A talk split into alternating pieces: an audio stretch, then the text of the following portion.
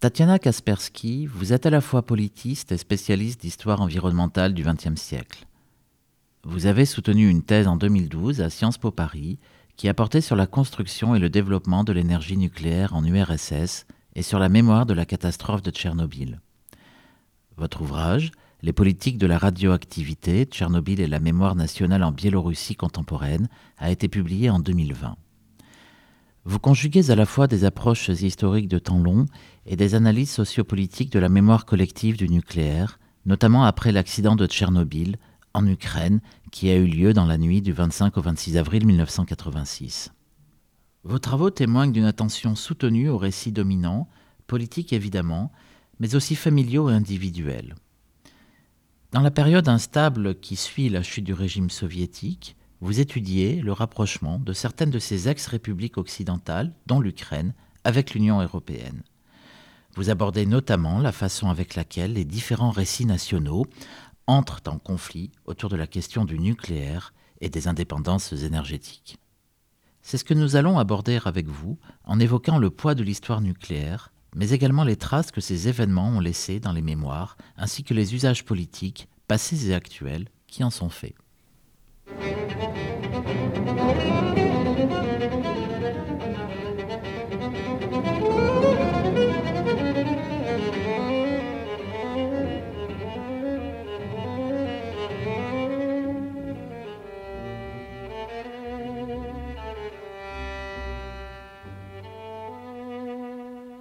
Tatiana Kaspersky, revenons tout d'abord sur l'histoire du nucléaire soviétique. L'Ukraine est une république de prédilection pour le développement de cette énergie. C'est vrai quand on pense à l'histoire du nucléaire en Ukraine, on pense surtout à, la centrale de Tchernobyl et au terrible accident qui a eu lieu sur cette centrale. Mais euh, l'histoire nucléaire euh, euh, en Ukraine a débuté bien avant que le réacteur à la centrale de Tchernobyl a été construit. Euh, elle débute dans les années 1920 à, Kharkiv, qui est à l'époque capitale de, l'Ukraine, et où en 1928 euh, un institut euh, physico-technique est, établi qui devient rapidement un centre mondial de renommée mondiale dans la recherche euh, nucléaire. Donc c'est un centre qui se spécialise en physique théorique, en physique des basses températures et euh, aussi en physique euh, nucléaire. Et en nombre de, chercheurs, de scientifiques soviétiques de grande renommée ont, travaillé dans, ce centre, comme Kirill Sinelnikov, comme Leipunsky, qui est le père euh, du programme euh, soviétique des réacteurs à, neutrons rapides, euh, mais aussi comme Kurchatov, qui, a travaillé brièvement aussi dans cet institut et qui est considéré le père de la bombe atomique soviétique. Il y a aussi des, physiciens théoriques qui travaillent dans cet institut, comme Lev Landau, qui est le futur Nobel, prix Nobel de, de la physique. donc c'est c'est un institut où euh, certains chercheurs aussi travaillent sur les, euh, les, premiers designs, euh, les premiers, la première conception des, explosifs nucléaires. mais c'est un centre aussi qui a été beaucoup affecté par les répressions staliniennes et aussi par, par la guerre. Donc pendant la Deuxième Guerre mondiale, le laboratoire les laboratoires de, cet institut ont été euh, en grande partie euh, détruits et le personnel a été évacué, ce qui fait qu'après donc la guerre, les principales recherches liées à la conception des armes atomiques ont été transférées sur les territoires russes. Et donc après la guerre, ce, ces centres de recherche s'occupent surtout des applications civiles euh, du nucléaire, euh, notamment de la recherche en fusion nucléaire. Euh, donc, un autre volet important de cette histoire nucléaire de, de, l'Ukraine, c'est le développement des mines d'uranium. Parce que c'est dans les années 40, donc au moment où l'Union soviétique développe ses armes nucléaires, qu'on découvre les grandes ressources en uranium sur le territoire ukrainien. Donc les premières entreprises d'extraction et, et, de traitement d'uranium sont créées à partir de la fin des années 40 et l'une de, ces entreprises fonctionne encore et produit entre 500 et, 500 et 800 tonnes d'uranium par an. Et dans les années 50, 60, 70, donc ces, entreprises contribuaient beaucoup à, donc à produire de l'uranium pour les armes soviétiques nucléaires. Euh, et donc, euh, après, euh, dans les années 70, 80 et jusqu'à aujourd'hui, ils ont surtout produit de l'uranium qui a été utilisé pour les centrales nucléaires. Donc l'Ukraine, elle possède donc les, des, ressources importantes en uranium, mais cet uranium doit être ensuite être enrichi euh, et on doit fabriquer euh, à partir de cet uranium enrichi euh, le combustible nucléaire. Et l'Ukraine n'a pas d'installation nucléaire pour le faire, donc tout l'uranium extrait et concentré en Ukraine est envoyé en, Russie pour l'enregistrement et la fabrication du combustible nucléaire. Ce n'est qu'à partir des années 1970 qu'on commence à construire euh, des, réacteurs euh, nucléaires civils sur les territoires ukrainiens.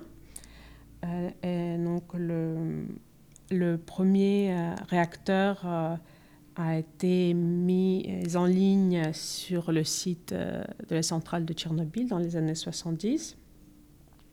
En 77, très rapidement, euh, euh, euh, il y a neuf autres, neuf autres réacteurs qui ont été mis en ligne. Donc au moment de l'accident de Tchernobyl, survenu le 26 avril 1986, on a 10 réacteurs nucléaires en, marche sur les territoires de, l'Ukraine. Et même après donc l'accident de, de, Tchernobyl, le rythme de développement du nucléaire civil euh, en Ukraine ne ralentit pas, euh, puisque donc entre l'accident et, la dissolution de l'URSS, six autres réacteurs sont, mis en ligne. Donc au moment de la dissolution de, l'URSS, l'Ukraine dispose de 15 euh, réacteurs en, marche. Mais alors, comment l'Ukraine se procure-t-elle l'uranium nécessaire à l'exploitation du nucléaire? Donc, au, début du, programme euh, soviétique nucléaire, euh, on a brièvement euh, envisagé d'extraire de, l'uranium du charbon parce que le, charbon peut contenir un, pourcentage très faible d'uranium. Et donc les mines de charbon en Ukraine sont essentiellement justement situées dans la, région de Donbass, à l'est de l'Ukraine, actuellement euh, occupée. Euh, mais ensuite, on a trouvé des, réserves euh, d'uranium qui, elles, sont situées au centre sud de, de l'Ukraine et ils sont regroupés sur un territoire relativement compact qui est aujourd'hui sur un territoire qui est contrôlé par l'Ukraine, mais qui est assez euh, proche euh, du, du, théâtre euh, militaire. Vous évoquez l'énergie nucléaire civile, qu'en est-il du nucléaire militaire? Donc avec cette première introduction dans l'histoire longue du nucléaire en Ukraine, j'essaie de montrer à quel point l'histoire du nucléaire en Ukraine commence comme à partir du nucléaire militaire partir de la contribution de l'Ukraine au projet de production de la bombe atomique en URSS. Et euh, avec le temps aussi, il y a d'autres euh, usines, d'autres centres industriels euh, qui ont été créés en Ukraine, qui ont aussi ont contribué à la production d'armes, sachant que enfin, le gros de la, partie la plus importante des centres euh, d'assemblage des armes nucléaires était située sur euh, les territoires euh, russes. Mais donc après la, la, dissolution de l'URSS, l'Ukraine se retrouvait avec un très important arsenal des armes nucléaires sur son territoire, qui s'élevait à un tiers du arsenal des armes nucléaires soviétiques, qui était donc situé sur, sur son territoire. pour donner quelques chiffres, il y avait plus de 170 missiles euh, balistiques continentales euh, qui avaient chacune de 6 à 9 ogives euh, nucléaires et aussi 33 bombardiers. Donc au total, l'Ukraine avait 1700 ogives nucléaires, ce qui, est vraiment constitue un arsenal très important. le troisième dans le monde à, l'époque. Donc au moment de l'indépendance de l'Ukraine, la question se pose que faire de, ces armes nucléaires? Et euh, bien évidemment, donc, euh, l'Occident met pression et la Russie met pression sur l'Ukraine pour euh, abandonner ses, armes nucléaires, devenir un État non nucléaire. Il y a certains débats au sein des élites ukrainiennes sur comment procéder, s'il faut les garder ou euh, s'il faut s'en débarrasser. Mais finalement, l'Ukraine, euh, qui a envie d'être un bon citoyen international, euh, décide de se séparer de, de, ses armes, mais insiste d'avoir certaines garanties sécuritaires en échange. Et ce qui résulte à la signature de ce qu'on appelle un mémorandum de Budapest en 1994 entre l'Ukraine, la Russie euh, euh, la Grande-Bretagne et, euh, les États-Unis. donc c'est un document qui est censé garantir l'intégrité territoriale de, de l'Ukraine, mais c'est un, document essentiellement politique. Donc au moment de la l'annexation de la Crimée en 2014 et de donc la guerre euh, séparatiste euh, à l'est de, l'Ukraine soutenue par euh, la Russie, on voit que donc ce mémorandum a été violé. En plus d'une énergie civile et d'un arsenal militaire, y a-t-il eu d'autres usages du nucléaire en Ukraine? Il, existe euh, euh, vraiment euh, des usages très différents de, la technologie nucléaire. Le plus souvent, on, pense aux centrales nucléaires, soit aux armes nucléaires, mais il y a d'autres usages dont on parle moins, même s'ils ont des conséquences environnementales très importantes. Et un exemple de, de, ce type de technologie est les explosions nucléaires pacifiques. C'est un, terme un peu euh, qui, surprend euh, beaucoup. Et de, quoi s'agit-il? En fait, on utilise les explosifs euh, nucléaires à des fins qui sont officiellement non militaires. C'est-à-dire souvent à des fins industrielles ou à des fins des, des constructions des canaux, par exemple. Et en, Ukraine, en Ukraine, on a utilisé euh, ce type d'explosion à deux reprises dans les années 70 euh, à des fins euh, d'exploitation minière. Par exemple, en 1973, il y avait donc une fuite de gaz très importante dans une mine de charbon située pas loin de Donetsk, à l'est de l'Ukraine. Euh, cette fuite de gaz a, pris euh, feu. Donc, en essayant d'étendre euh, ce feu, on a mis un explosif nucléaire au centre de cette mine. ça n'a pas vraiment marché. On n'a pas réussi à étendre cet incendie. Mais en revanche, on a créé donc un site de, déchets euh, nucléaires parce que cet explosif s'est transformé en une sorte de capsule vitrifiée qui est restée au centre de, cette mine. Et donc depuis, euh, ça pose un grand euh, risque environnemental parce que donc la, mine de, charbon qui est aujourd'hui fermée, mais elle nécessite toujours un entretien. On, on, doit toujours pomper l'eau pour que cette mine ne soit pas inondée. Et parce que l'inondation de la, mine provoquerait donc cette euh, dissémination de la contamination euh, nucléaire sur un territoire euh, plus large, sachant aussi que les mines de charbon sont très interconnectées entre elles.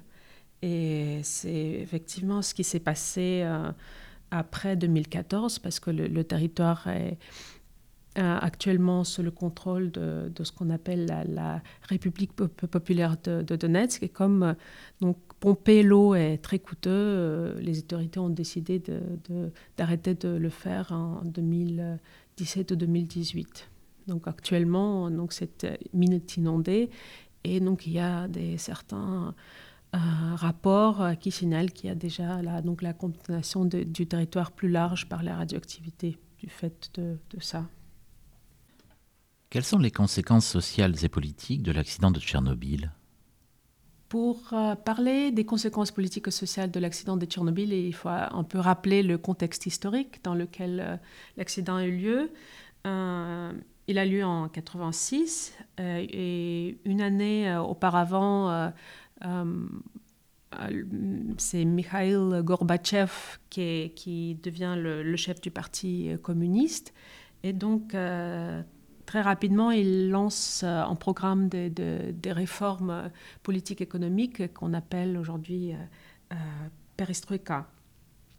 Et donc, ces réformes visaient notamment une certaine libéralisation politique et une certaine libéralisation d'informations de, connues euh, en France, son vocable russe, euh, la politique de glasnost ou de, la transparence. Euh, l'accident de Tchernobyl a lieu très peu de temps après et on voit que la transparence n'a pas vraiment marché au moment de l'accident de Tchernobyl parce que toutes les informations sur l'ampleur réelle de l'accident, de sa mauvaise gestion par les autorités soviétiques ont été censurées. Euh, et ce n'est que quelques années plus tard, vers la fin de, l'année 1988-89, euh, que on voit les effets euh, de la libération du régime politique et on voit la fin de la censure sur les conséquences de, la catastrophe de Tchernobyl. Donc il y a plusieurs articles, un, grand nombre en fait d'articles critiques qui apparaissent dans la presse soviétique. Euh, il y a aussi euh, des acteurs euh, politiques de plus en plus nombreux qui prennent la, parole pour essayer de défendre les, victimes de, la catastrophe de Tchernobyl. il y a aussi les premières cartes de la contamination radioactive qui sont publiées au début de, 1989. Donc tout ça provoque en quelque sorte une, autre explosion, l'explosion de la colère euh, populaire euh, par rapport à euh, l'accident de Tchernobyl et sa mauvaise gestion. Ce qui se passe aussi à ce moment-là, c'est que c'est un moment de développement des mouvements nationalistes un peu partout en Union soviétique. Et ces mouvements nationalistes cooptent ou s'emparent de, de, cette colère populaire et donc, euh, il, organise toute une série de, protestations euh, contre la gestion de, la catastrophe de Tchernobyl, mais aussi contre les centrales euh, qui fonctionnent sur les territoires ukrainiens ou, russes ou qui sont en construction. Ce qui, en Ukraine, amène à, l'adoption d'un moratoire sur la construction euh, des nouvelles centrales nucléaires en 1990. Et un certain nombre de projets de construction euh, ont été euh, à ce moment abandonnés. La défiance que vous venez d'évoquer vis-à-vis du nucléaire se prolonge-t-elle après l'indépendance de l'Ukraine? Les attitudes vis-à-vis de l'énergie nucléaire changent assez rapidement après l'indépendance euh, de, l'Ukraine en 1991, parce que la dissolution euh, de l'URSS provoque une euh, très forte crise économique et énergétique. Et donc pour l'Ukraine, le nucléaire devient une source de, production de l'énergie très importante. Et donc très rapidement, les dirigeants de, l'Ukraine font le nécessaire pour préserver donc cette capacité de production de, l'énergie et euh, en 1993, donc le, moratoire, ce moratoire euh, sur la construction de la centrale euh, prend fin. Et il y a très peu de protestations de la part de la population par rapport à, à, ce changement. Et donc depuis cette, ce temps-là, le nucléaire devient promu comme donc, en, un appui important à l'indépendance euh, énergétique du pays. Ce qui n'est pas spécifique en Ukraine, c'était euh, un discours similaire en France hein, dans les années 70, euh, au moment de, après la crise pétrolière, que on, disait que la France a besoin du nucléaire pour assurer son indépendance énergétique. Mais donc cette, cette dimension nationale et nationaliste du nucléaire est peut-être encore plus forte en Ukraine parce que après la dissolution de l'URSS, c'est une période de, construction euh, nationale. Donc l'Ukraine doit se redéfinir en tant que nation indépendante et donc le, développement euh, du nucléaire fait partie aussi de, de cette euh, vision et cette redéfinition nationale. Mais alors l'Ukraine a-t-elle gagné son indépendance énergétique? Bien évidemment, euh, euh, ce discours sur euh, l'indépendance énergétique assurée par le nucléaire est problématique de plusieurs points de vue. et le premier grand problème est que l'Ukraine reste encore aujourd'hui très dépendante technologiquement de, la Russie. Euh, j'ai évoqué le, donc le, problème d'enrichissement et de production du combustible nucléaire qui se fait en Russie.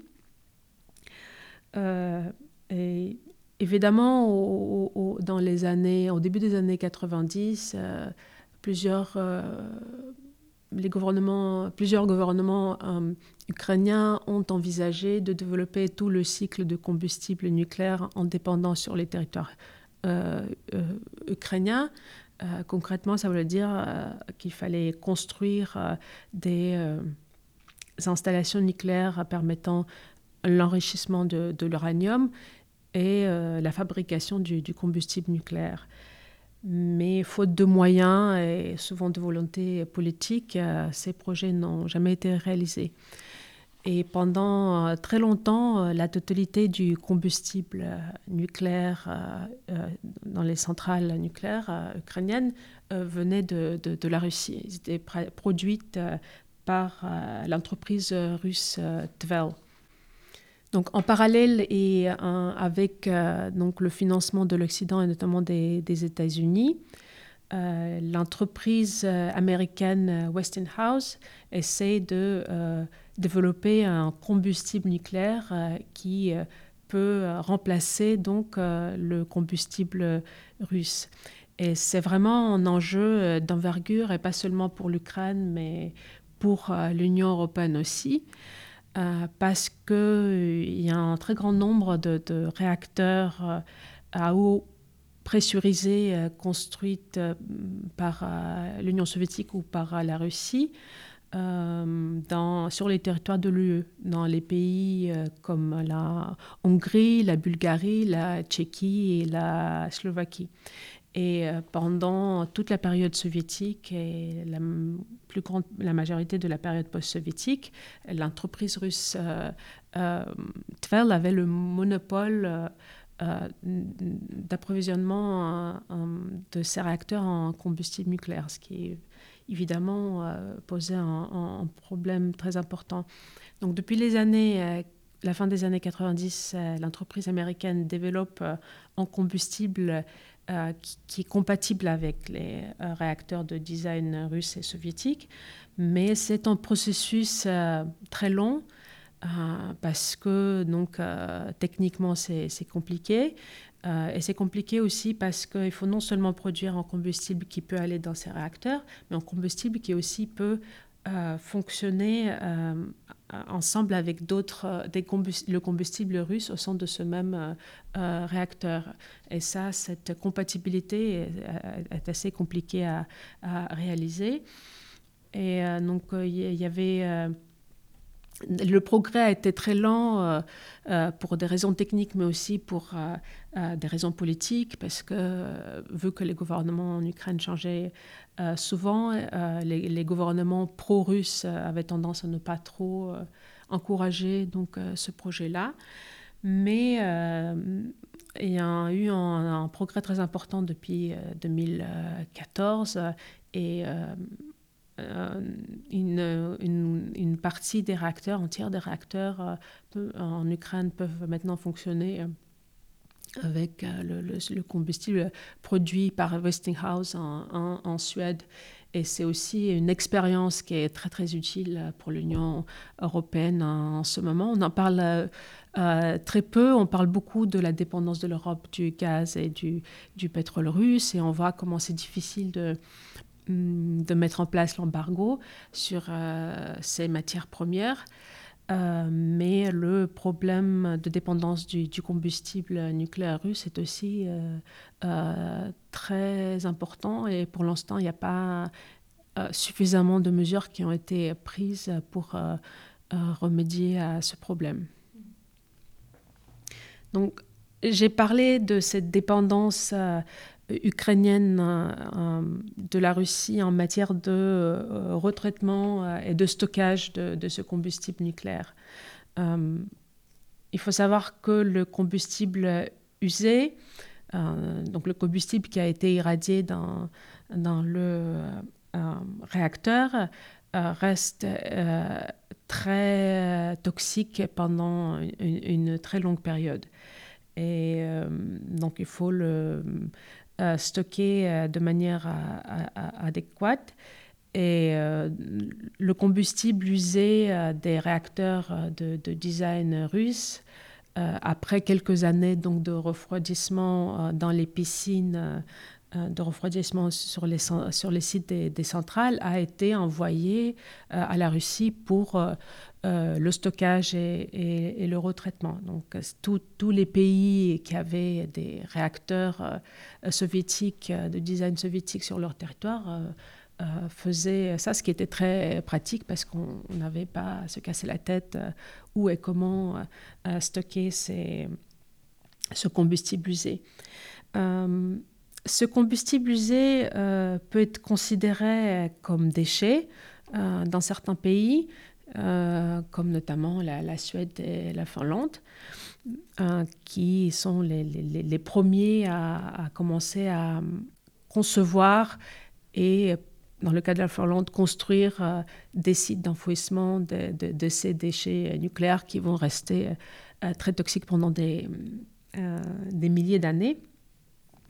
Mais certains pays comme la Russie ou, la France considère que le combustible usé, ce n'est pas des déchets, mais c'est une source précieuse euh, d'uranium ou, du plutonium ou d'autres éléments. Parce qu'il faut savoir qu'après l'irradiation dans, le réacteur, le combustible usé conserve plus de 90% d'uranium. Euh, il y a aussi du plutonium qui, se produit dans ce combustible et d'autres euh, éléments potentiellement réutilisables. Et euh, c'est donc les pays comme la France et la Russie euh, procèdent au retraitement de, ce combustible usé pour extraire donc ces euh, matériaux, ces éléments précieux réutilisables. Et c'est un procédé qui a été en fait initialement utilisé pour produire du plutonium pour les bombes atomiques mais c'est euh, un procédé qui, qui est très coûteux euh, parce qu'il faut extraire ces éléments et ensuite les utiliser pour la fabrication de, de nouveaux combustibles nucléaires. Et c'est un processus qui produit beaucoup de déchets radioactifs. Et aussi, c'est un processus qui crée des risques de prolifération parce qu'on extrait donc le plutonium qui euh, pourrait être détourné euh, afin de, production des, bombes nucléaires. Euh, donc pendant la période soviétique et une grande partie de la période post-soviétique, l'Ukraine envoyait tout son combustible usé en Russie pour le stockage et le traitement. Donc avec cette idée que euh, après, elle sera obligée donc de réimporter les euh, déchets euh, nucléaires qui résultent donc de, ce retraitement. Et comme l'Ukraine pendant longtemps n'avait pas, elle n'a toujours pas en fait de, stockage approprié pour pour ces déchets nucléaires.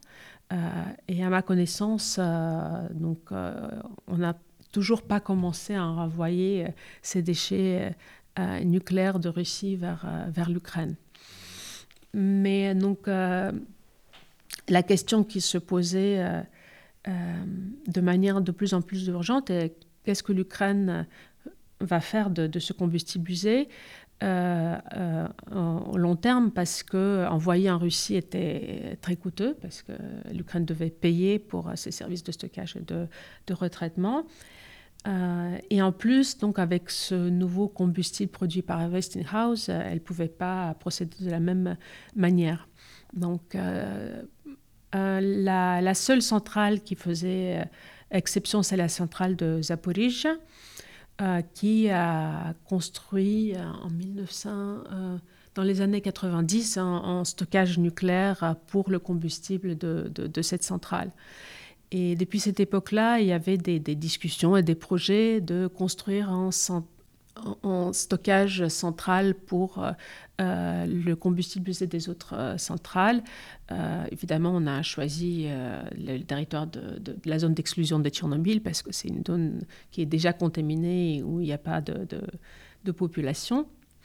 Et, mais ce projet a été très long à mettre en œuvre et que finalement, maintenant, euh, le projet euh, est, proche de, hmm, euh, de, de, sa fin, parce qu'on a, on a déjà construit donc cette, ce stockage et il est un, un processus d'attente d'une licence d'exploitation, ce, qui, ce qui peut prendre encore peut-être un an. mais l'Ukraine a finalement trouvé une solution à, à ce problème-là. Et en matière de formation scientifique et technique, y a-t-il une indépendance de l'Ukraine? Historiquement, il y a beaucoup de, personnel euh, formé en Russie qui euh, venait travailler sur les centrales nucléaires. Euh, mais l'Ukraine, dès l'époque soviétique, a établi un certain nombre d'institutions de recherche et d'universités qui préparaient les cadres et l'autre personnel euh, de la filière euh, nucléaire. Donc, il existait euh, notamment des, facultés du nucléaire en, à Kiev et en Odessa et à Kharkiv, bien entendu. Et on peut dire aussi, qui ce qui est vrai, c'est qu'un certain cadre formé en Ukraine allait travailler quelque part en Russie. Mais euh, donc après l'indépendance, euh, la question s'est posée comment améliorer donc euh, la, formation des, cadres du nucléaire et comment être un peu plus indépendant de, la Russie en, cette matière-là. Et l'Ukraine a fait beaucoup de progrès dans ce domaine. Euh, on voit notamment en 1993 euh, la création de l'Université euh, de l'énergie et d'industrie nucléaire à Sébastopol, où il y avait déjà un, réacteur de, recherche depuis la fin des années 60.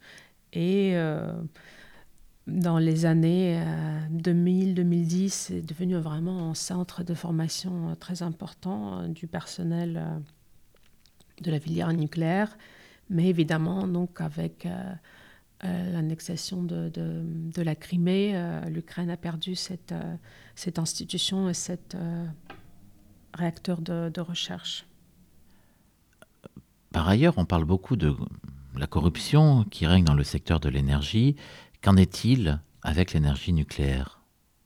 Euh, L'Ukraine, comme un certain nombre d'autres États post-soviétiques, euh, était très dépendante des, euh, du gaz et du pétrole russe, surtout du, gaz.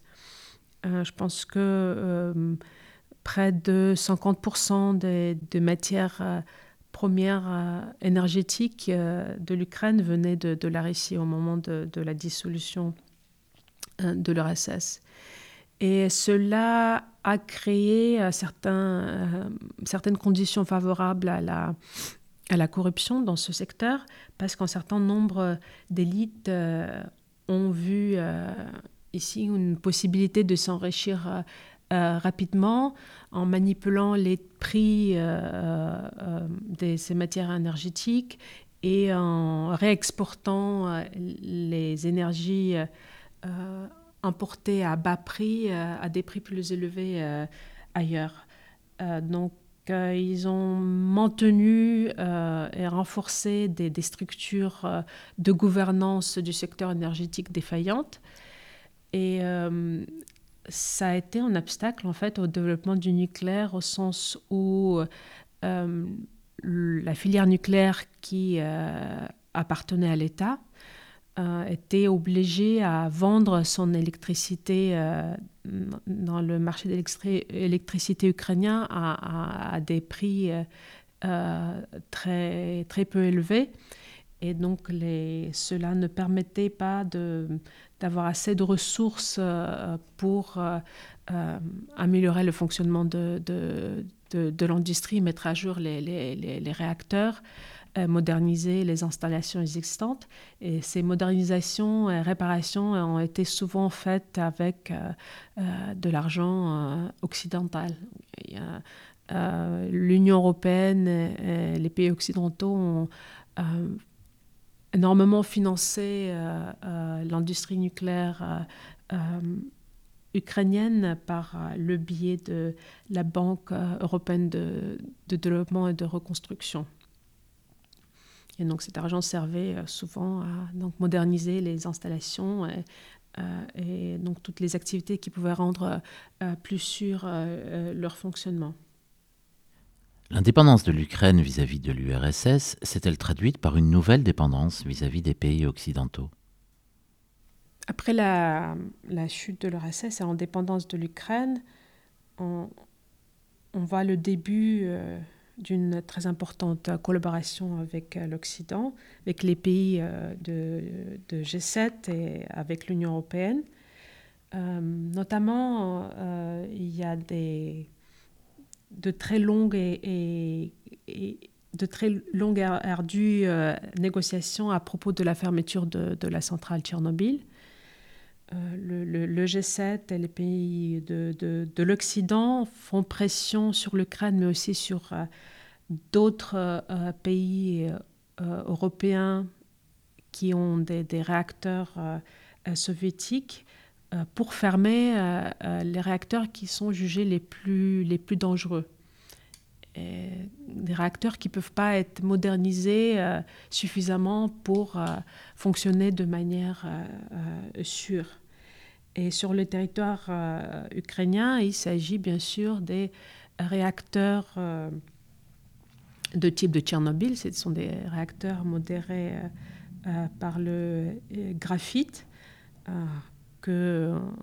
on décide qu'on ne peut pas les moderniser suffisamment pour, pour, que, pour les rendre euh, sûrs. Notamment parce que c'est des réacteurs euh, euh, qui n'ont pas de, confinement, qui n'ont pas de, protection, et ce confinement ne peut pas être construit parce que le réacteur est, très grand. Donc on fait pression sur l'Ukraine pour qu'elle ferme les, trois réacteurs qui sont encore en fonctionnement après l'accident de, Tchernobyl. Et finalement, donc, un mémorandum est signé en 1995 entre les pays de, G7 et l'Ukraine pour fermer la centrale de Tchernobyl en échange de, de, certaines compensations. Et donc c'est la nature de ces compensations qui fait objet des, négociations très controversées. Mais finalement, l'Ukraine donc ferme la dernière euh, unité euh, en fonctionnement sur la centrale de Tchernobyl hein, à la fin de, de, l'année 2000. Un autre euh, objet de, coopération et d'investissement financier très important de, la part de, l'Occident, c'est donc la construction d'une nouvelle arche de, protection au-dessus donc du réacteur euh, endommagé. Il euh, faut savoir que l'Union soviétique, très rapidement, donc après l'Occident, a, construit donc une sorte d'ensemble de, protection qu'on connaît euh, sous le nom de sarcophage. Euh, mais donc c'est une, euh, c'était vraiment un projet euh, très impressionnant hein, à l'époque de pouvoir construire cette arche de, protection et il a relativement bien fonctionné pendant très longtemps. Mais donc après la dissolution de, l'URSS, la question se pose de, comment construire une nouvelle protection qui soit plus sûre. Et euh, c'est un projet extrêmement euh, euh, coûteux et extrêmement compliqué à réaliser du point de vue technologique, mais finalement, on, a vu donc l'installation de cette arche à, la fin de 2016. Mais maintenant, tout le travail de démontage de tous les débris euh, radioactifs euh, en dessous de l'arche de, protection euh, doit être effectué. Ça prendra encore des, dizaines d'années. Il y a aussi une coopération importante qui s'est beaucoup intensifiée depuis 2014 en matière de européanisation, occidentalisation de toutes les normes de régulation du nucléaire. Euh, et euh, il faut savoir que euh, le nucléaire, civil soviétique en Ukraine a été conçu un peu de manière impériale. C'est un projet qui était pensé à Moscou, même si les dirigeants de l'Ukraine étaient supportaient beaucoup ce, projet mais le nucléaire civil en Ukraine était aussi euh, géré depuis Moscou et pas depuis l'Ukraine. Donc, euh, était géré par le, ministère de l'énergie euh, soviétique. Il n'y avait pas d'organe de sûreté nucléaire sur les territoires d'Ukraine non plus.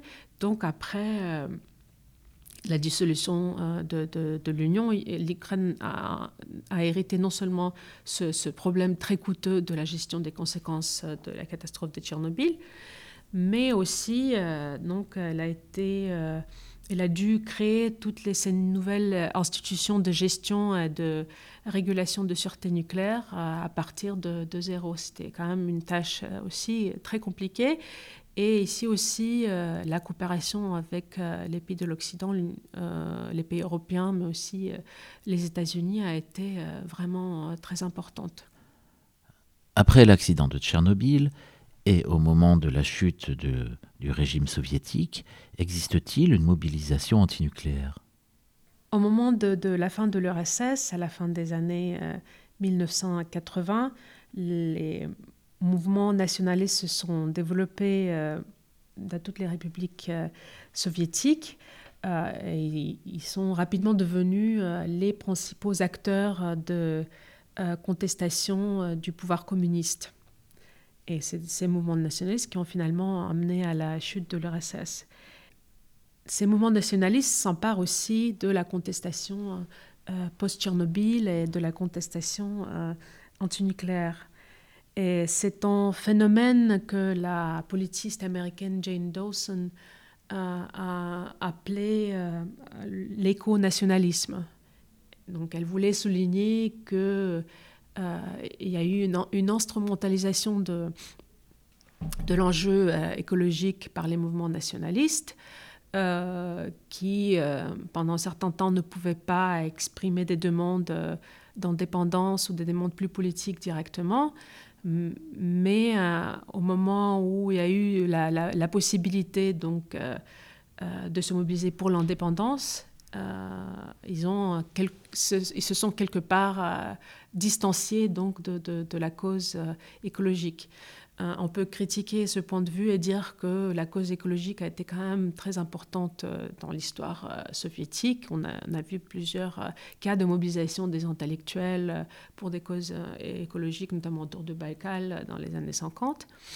et que finalement le rôle de l'écologie et de la mobilisation écologique était peut-être plus importante que ça.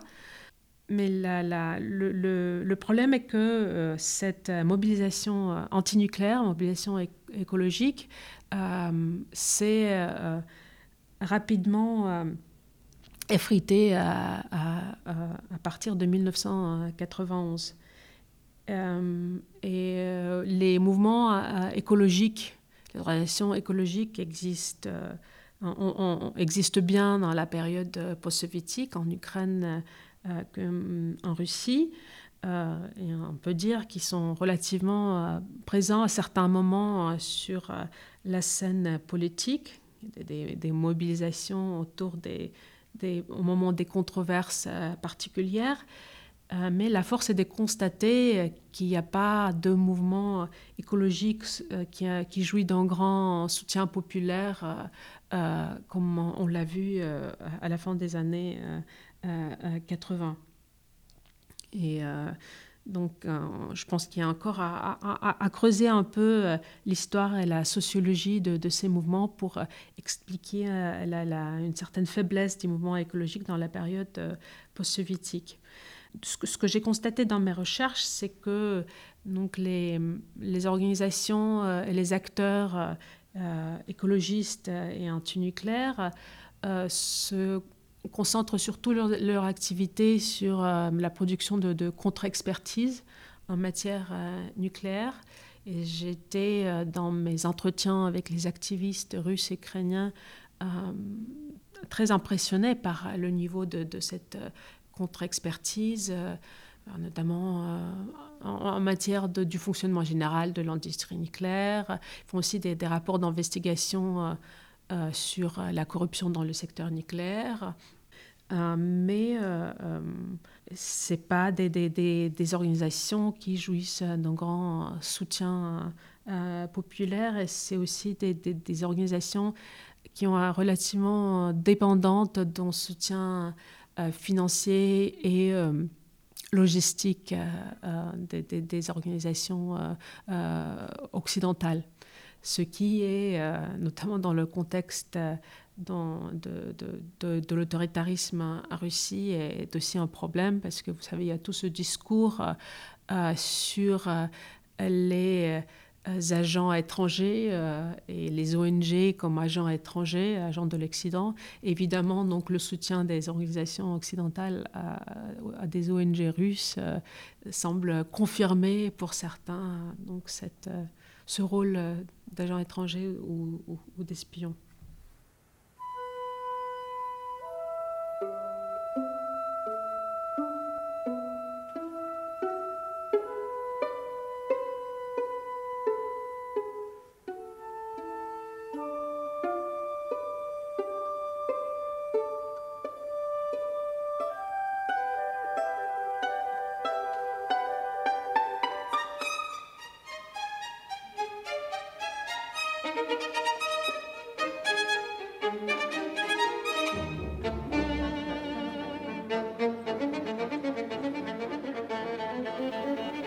Kaspersky, vous parlez dans vos travaux d'un imaginaire nucléaire national.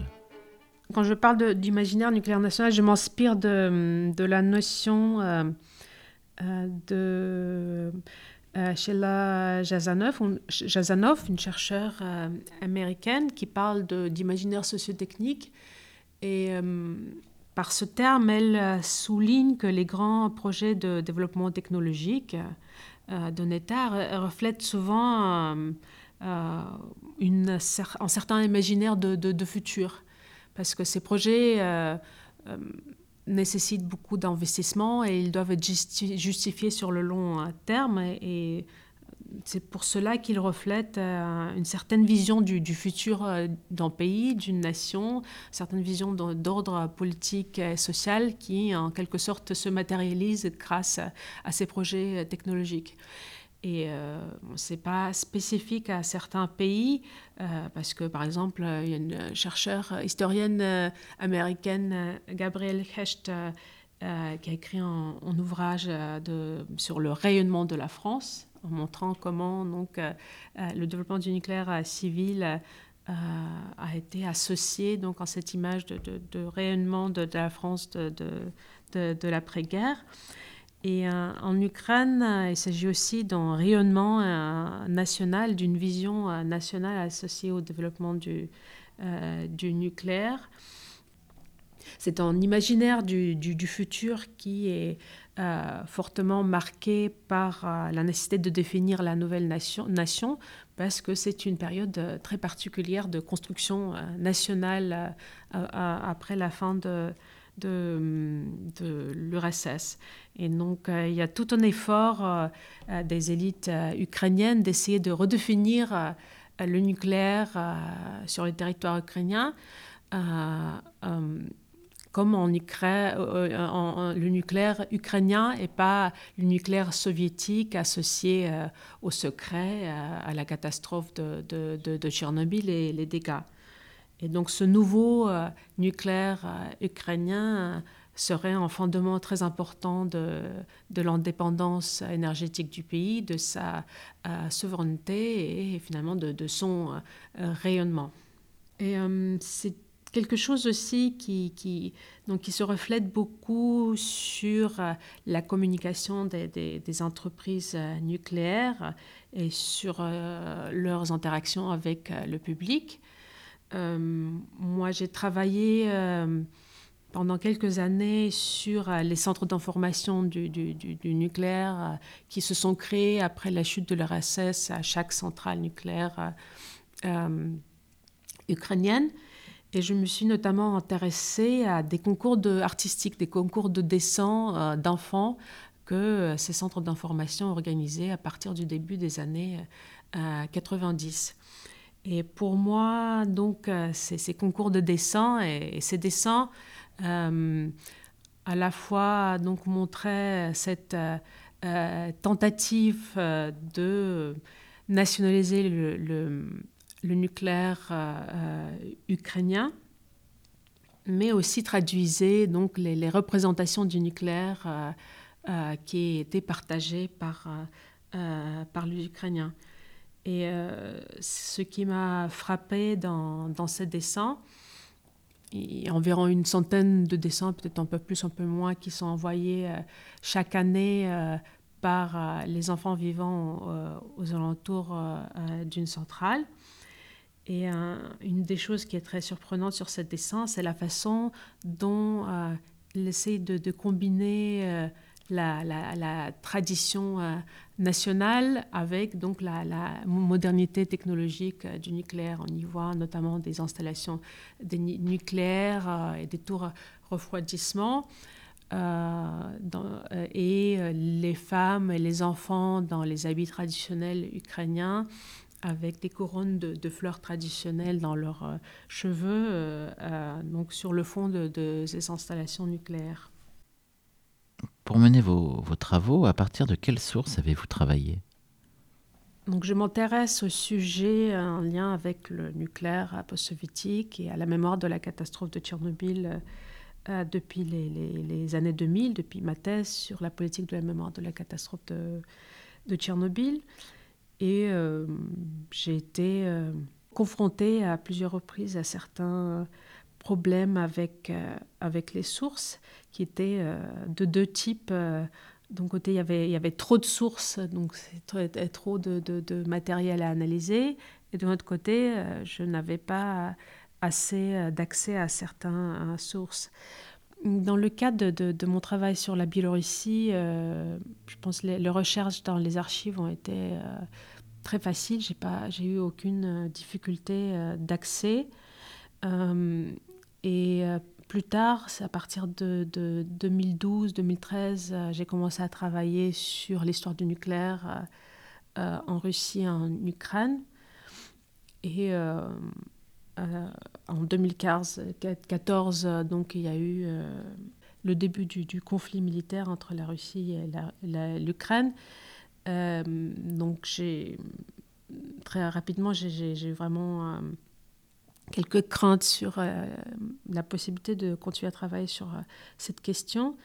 Et la situation a été très différente en Russie et en Ukraine. C'est-à-dire qu'en Ukraine, j'ai trouvé que l'accès aux archives, la possibilité euh, de faire des entretiens avec euh, euh, les cadres de l'industrie nucléaire et même l'accès aux centrales nucléaires a été très facile. Bien sûr qu'il y avait un, certain protocole à, suivre, puisque les centrales nucléaires, c'est quand même pas une, une exposition d'art, mais en général, les, bien, le personnel euh, euh, des, centrales, des institutions euh, nucléaires que les activistes antinucléaires ont été très ouverts, m'ont donné accès à toutes sortes d'informations et, de sources. Par contre, mes recherches en Russie c'était toujours euh, euh, relativement euh, compliqué imprévisible. Donc, j'ai, comme tous les chercheurs, j'ai essayé toutes sortes de, stratégies, passer par des, connaissances, essayer différents, différentes stratégies dans les, dans les archives. la partie la, plus compliquée a été l'accès aux archives. Et en, Russie, les archives de, de, l'industrie nucléaire sont contrôlé par une entreprise euh, euh, privée. Mais euh, en revanche, j'ai j'ai pu avoir un certain nombre d'entretiens en, utilisant, exploitant tout un réseau de, de, de connaissances que j'ai pu établir ou des connaissances d'autres chercheurs. Et euh, euh, à la fin, j'ai pu aussi euh, visiter une, centrale nucléaire avec des collègues suédois. C'est une visite qui n'est pas forcément nécessaire pour l'analyse de la centrale, mais c'est vrai qu'on comprend certaines choses un, peu mieux. Et pour ce qui est de l'accès aux, aux, archives que j'ai pas pu obtenir en Russie, je, me suis appuyée euh, sur les archives euh, ukrainiennes de ce point de vue-là aussi, parce que sachant que l'énergie euh, nucléaire a été très centralisée en Union soviétique, il y avait souvent des copies des, décisions prises au niveau central dans des archives ukrainiennes. Donc ça m'a aussi pas mal dépanné. Ces mêmes archives vous ont-elles servi à analyser la mémoire publique de la catastrophe de Tchernobyl? Et donc en étudiant un peu euh, cette euh, communication nucléaire euh, en, pleine transformation, je me suis bien évidemment intéressée à la, mémoire de Tchernobyl dans tout ça. Est-ce que on a complètement oublié le, Tchernobyl pour développer ce nouveau nucléaire ukrainien? Ou est-ce que quand même il est aussi intégré dans, cet imaginaire nucléaire euh, national. Et ce que, ce que j'ai remarqué euh, est assez similaire à ce que j'ai trouvé dans mes recherches sur la mémoire de Tchernobyl en, Biélorussie. C'est un certain schisme de, mémoire de Tchernobyl entre sphère publique et sphère privée. et ce que j'ai noté, c'est que les mémoires euh, les plus douloureuses de, la catastrophe de Tchernobyl euh, euh appartenaient en quelque sorte à la, sphère privée, à la sphère intime. Et beaucoup de, personnes que j'ai interviewées sur ces sujets, en Biélorussie, en Ukraine, ont penser qu'il est inapproprié de, parler de leur expérience peut-être traumatique de Tchernobyl dans, la sphère publique. Et je pense que ça s'est produit, ce schisme des, des mémoires, avec euh, un, certain nombre de, des, grandes, euh, des, mémoires des grandes catastrophes soviétiques, comme la guerre euh, d'Afghanistan et aussi la, Deuxième Guerre mondiale. Et l'écrivaine biélorusse Svetlana Alexievitch a justement beaucoup contribué à essayer de, de, sauver, et de reconstruire ces, mémoires privées et intimes euh, de, ces catastrophes. Euh, et euh, j'ai trouvé un peu la, confirmation assez impressionnante de, ce schisme des mémoires dans les dessins d'enfants. il y avait un dessin qui s'appelait La famille nucléaire de, l'Ukraine et qui représentait donc la mère Ukraine et ses cinq enfants donc cinq euh, centrales nucléaires situées sur le territoire euh, ukrainien, avec le, le, bébé euh, qui représentait la, centrale de, de, Khmelnytska, qui est la plus petite de l'Ukraine, avec seulement deux réacteurs. Et la centrale nucléaire de Tchernobyl a été représentée par un enfant handicapé. Donc pour moi, vraiment, c'est une, très beau métaphore qui montre que Tchernobyl euh, fait partie surtout de, des mémoires euh, intimes et, privées, euh, qui, qui, mémoire familiale en quelque sorte. Pour, pour rebondir sur cette politique de l'invisibilité, le mouvement associatif n'a-t-il pas réussi à porter des revendications particulières? On pourrait penser par exemple à des associations de malades. Il n'y a pas d'association de, patients. Mais le type d'associations qui se sont développées beaucoup en Russie, en Ukraine euh, euh, et en Biélorussie en lien avec la, catastrophe de Tchernobyl, c'est d'abord les, associations des liquidateurs. C'est donc euh, ce, personnel, souvent militaire, mais pas que, qui a été envoyé sur le site de la centrale les premiers semaines, euh, mois et années après l'accident pour euh, euh, effectuer toutes sortes de, mesures de, sauvetage, de gestion de l'accident, notamment le, nettoyage du site de, la centrale, de la construction donc, de, ce sarcophage, de l'évacuation de, la population. Et il y a eu près d'un million euh, euh, liquidateurs euh, au, total, qui sont venus un peu de tous les pays, de, toutes les républiques soviétiques, mais il y a eu un très grand nombre de liquidateurs en Ukraine et, en Russie. Donc après la, chute de, l'URSS, il se sont beaucoup d'associations de, liquidateurs qui se sont créées, qui continuent à, rester un peu, un peu actives. Euh, mais euh, beaucoup moins active euh, maintenant quand tout le, le, le, toutes les normes, toutes les lois sur l'indemnisation des, des, des, victimes ont été adoptées. Il n'y a pas eu, bien entendu, suffisamment d'indemnisation, surtout, et ils ont, ils ont aussi beaucoup diminué au fil de, de, l'année, surtout en, en, en, Russie. Et ça, donc le contexte politique aussi a une conséquence sur euh, le fonctionnement euh, de, ces associations, notamment le contexte autoritaire en Russie. L'autre type euh, important d'associations, c'est des associations de, des enfants de Tchernobyl. les enfants de Tchernobyl c'est devenu un véritable mouvement international de, solidarité avec euh, les victimes de Tchernobyl. Et il s'est créé beaucoup d'associations euh, aussi bien en Ukraine et en Biélorussie en Russie qu'en dans les pays euh, de l'Occident pour organiser l'aide à ces enfants, notamment leur séjour de, de, repos, le, séjour de remise en forme dans, dans les pays de, de l'Europe occidentale. Et donc il y a tout un réseau euh, de solidarité euh, transnationale euh, qui, qui, qui s'est créé un, peu, un peu partout dans, dans, dans, le monde. Mais aussi, ces organisations-là sont devenues beaucoup moins actives aujourd'hui. Donc, côté du fait du, contexte politique de plus en plus autoritaire en, Russie et en, Biélorussie, mais aussi du fait que les, les, enfants qui étaient logés euh, dans, qui étaient relogés des territoires les plus contaminés, mais ils sont plus plus des enfants, sont maintenant des, adultes. Euh, donc euh, aussi la, les, territoires sur lesquels encore il y a des, des, enfants sont considérés de moins en moins contaminés. Mais ces, ces échanges existent encore.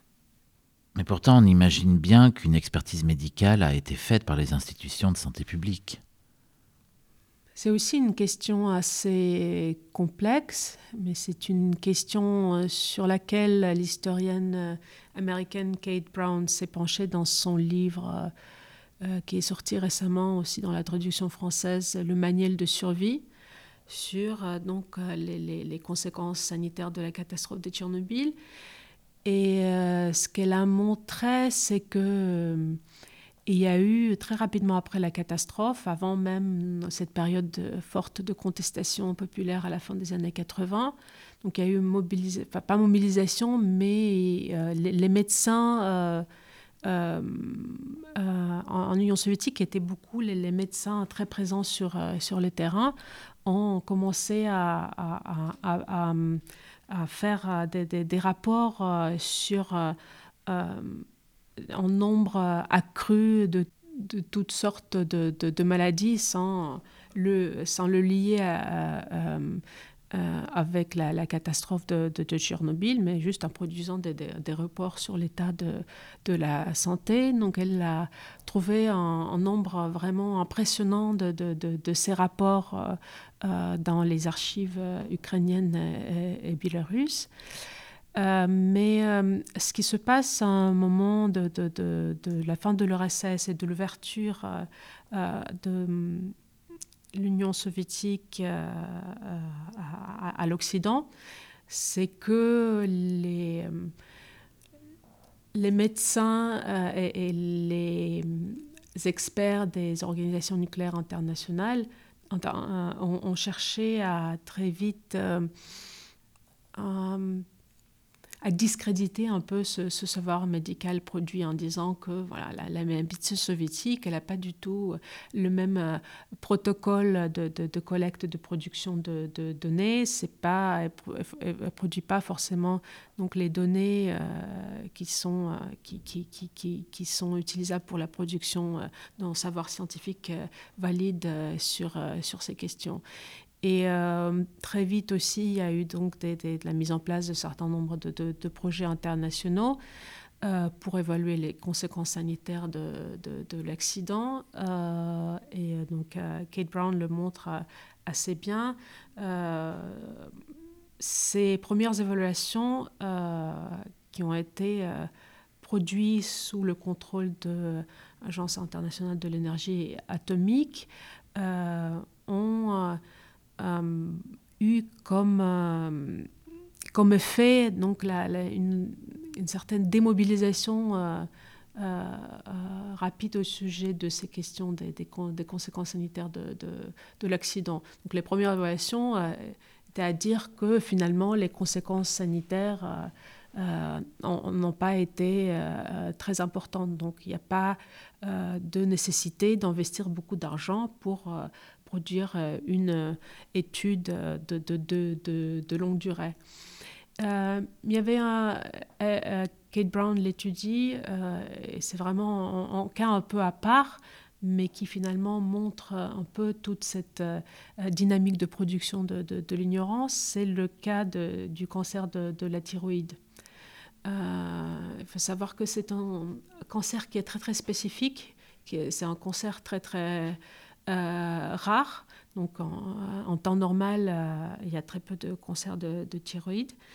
Et euh, sachant qu'au moment de l'accident de Tchernobyl, il y a beaucoup de, de rejet, de iode radioactif, et ce iode vient remplacer le iode dans la, thyroïde.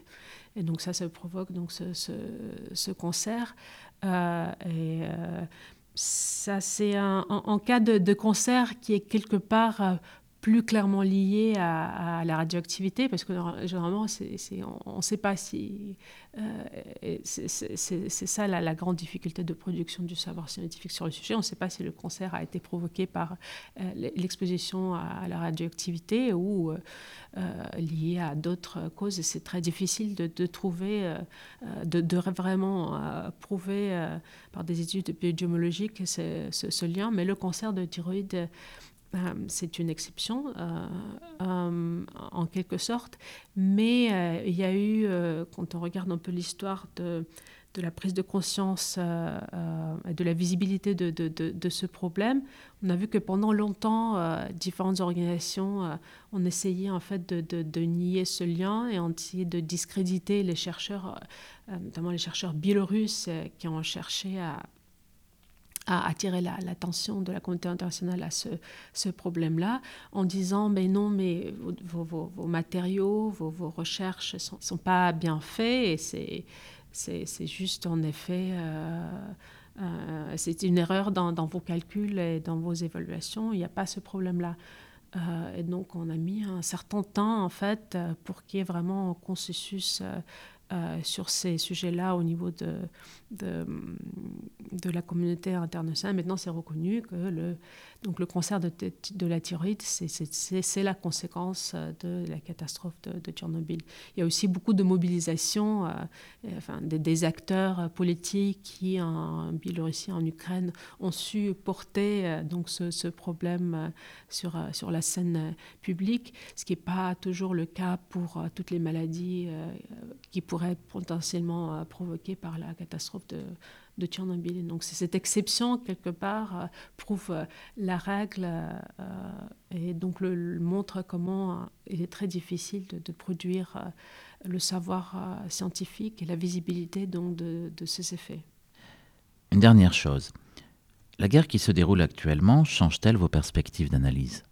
L'une des, des, choses sur laquelle j'ai beaucoup réfléchi ces derniers temps, en lien avec euh, l'invasion russe de, l'Ukraine, c'est donc la nécessité pour euh, moi de repenser ce lien entre le nucléaire civil et le nucléaire euh, militaire.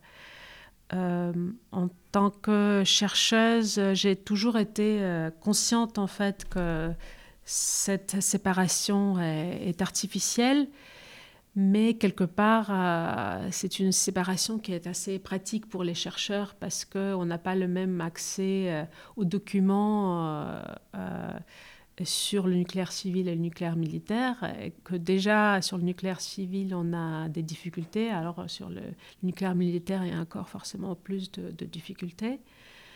mais donc avec les événements récents, quand on voit vraiment l'usage des installations nucléaires euh, civil euh, à, des buts euh, en tant qu'instrument, en, tant que terrain de, de, guerre, j'ai j'ai compris qu'il faut que je fasse un effort à essayer de ne plus séparer en fait ces deux dimensions.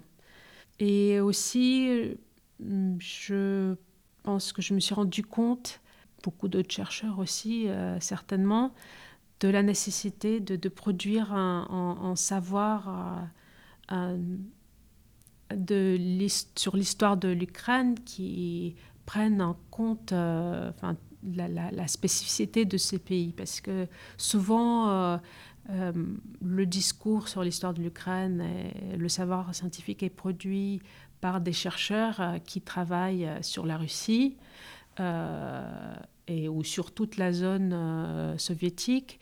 Et quelque part, la, spécificité de, de, du trajectoire historique et politique de, l'Ukraine est quelque part dissoute en fait euh, dans, dans, cette approche.